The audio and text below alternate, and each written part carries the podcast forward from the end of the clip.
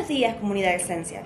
El día de hoy en nuestro podcast te traemos un resumen de las novedades laborales y económicas más relevantes de la jornada.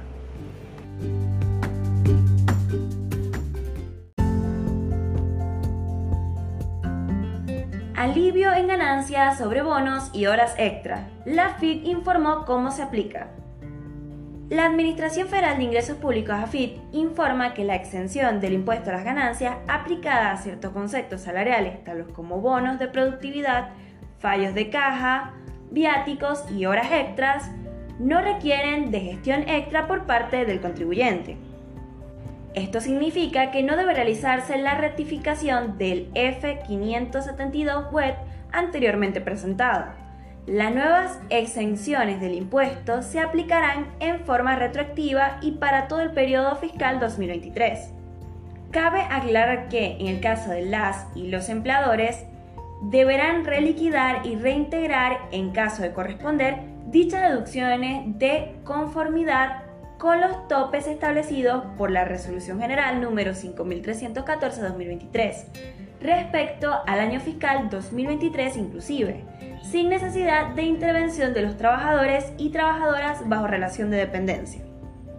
Las sumas que se abonen en concepto de cada bono de productividad o la denominación que éste tuviera y los importes por cada fallo de caja resultan exceptos en los términos que establece la ley, en tanto que los gastos de movilidad, viático y cada compensación análoga son deducibles de acuerdo a lo previsto en la norma legal. En tanto, las horas extras por los servicios prestados en días feriados, inhábiles y fines de semana, incluyendo los días no laborables y de descanso semanal, cualquiera fuera el horario, cuentan con las dispensas por el diferencial entre el valor de las horas ordinarias y el importe de las horas extraordinarias o la denominación que estuviera atento a la particularidad de cada convenio colectivo de trabajo. La disposición establece que el beneficiario de la exención de esos adicionales solo aplicará a quienes cuya remuneración bruta mensual no supere los 808.124,73, mientras que el monto anual de deducción será de hasta 180.673,28 por cada uno de esos suplementos, es decir, unos 13.898 mensuales.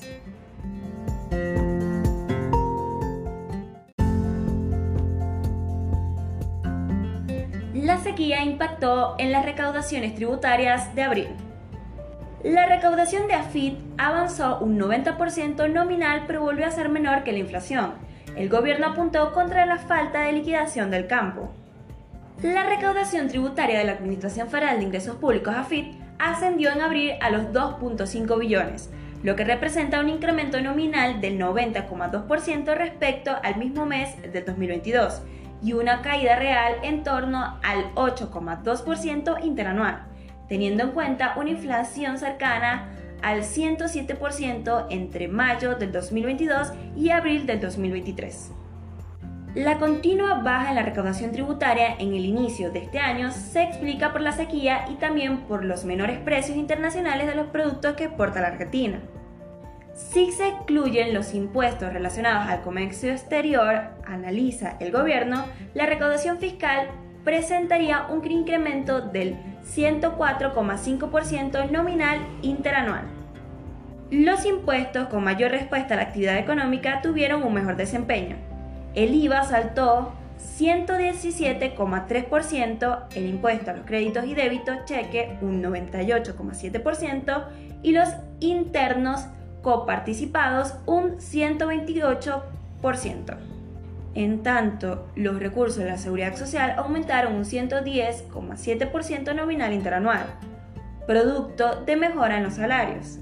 El crecimiento de las contribuciones patronales 116,3% y el incremento de los aportes personales 104,7%.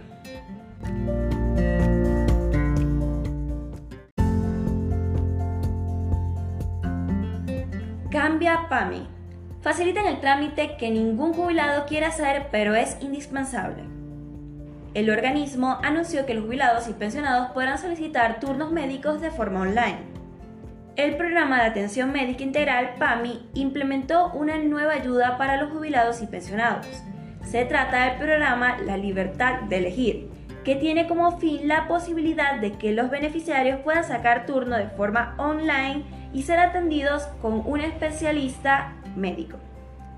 El organismo explicó que por primera vez en la historia puedes elegir a tus especialistas, centro de diagnóstico por imagen oftalmólogos, centros oftalmológicos y ópticas.